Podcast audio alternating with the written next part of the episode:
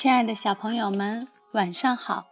这里是小考拉童书馆，我是故事妈妈月妈。今天月妈带来的故事还是神奇校车系列中的。今天卷毛老师带着大家要去哪里呢？让我们竖起耳朵，一起聆听故事吧。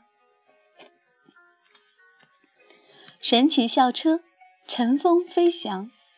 美，乔安娜·科尔文，美，布鲁斯·狄根图，诗方译，贵州出版集团。上卷毛老师的课真是趣味无穷，他总是穿着有趣的衣服和鞋子，带我们坐着神奇校车，体验有趣的旅程。我的风筝快做好了。我要把这个风筝当生日礼物送给奶奶。今天我们要学习有关风的知识。教室外大风正呼呼地吹着，这种天气最适合放风筝了。卷毛老师说：“我们出发吧。”我正在写一个关于风的故事。你可以过一会儿再写。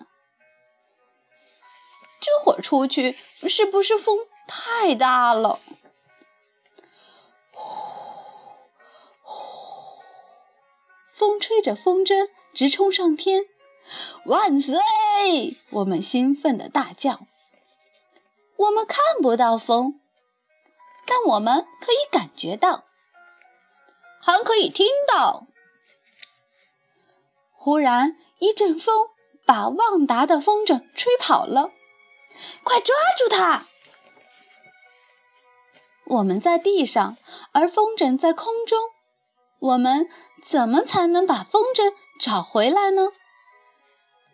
阿诺，我们必须找回风筝。我们行吗？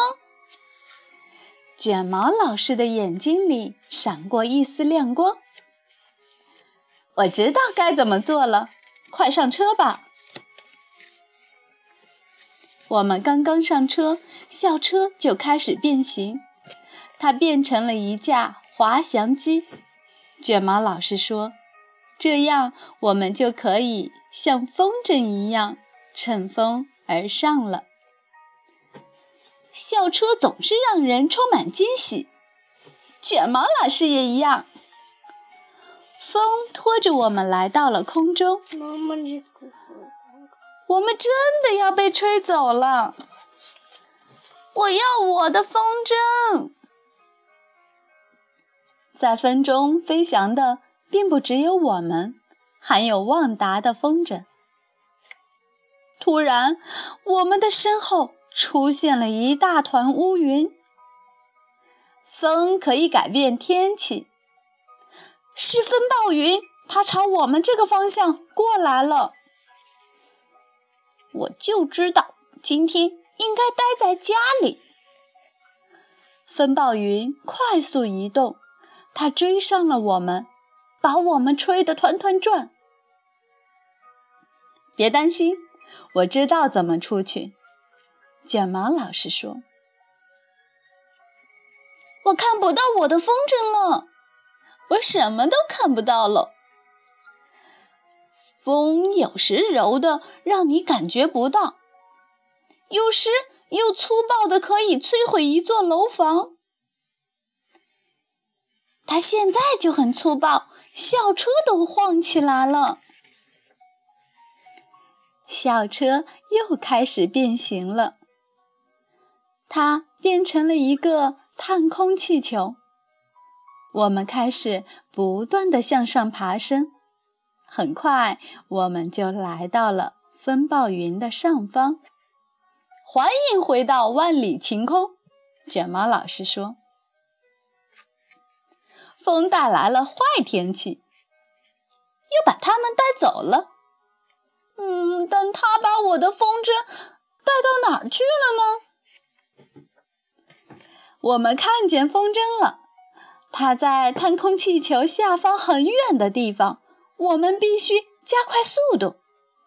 快，弗瑞斯老师，跟上它！探空气球在一片山坡上着陆了，我们走了下来。